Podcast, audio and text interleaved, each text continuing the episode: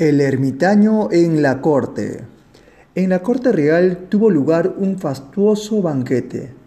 Todo se había dispuesto de tal manera que cada persona se sentaba a la mesa de acuerdo con su rango.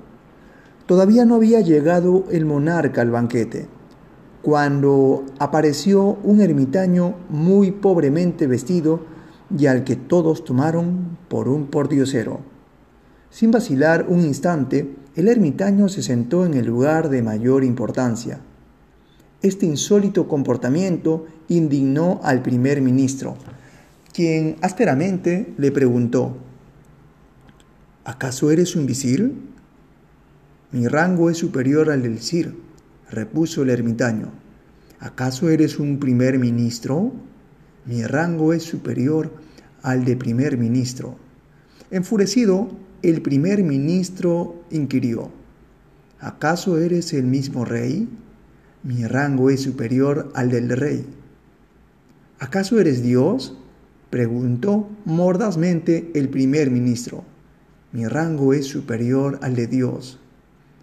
Fuera de sí, el primer ministro vociferó, Nada es superior a Dios.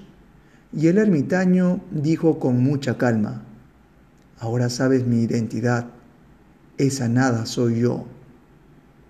Y ahí termina este cortísimo post.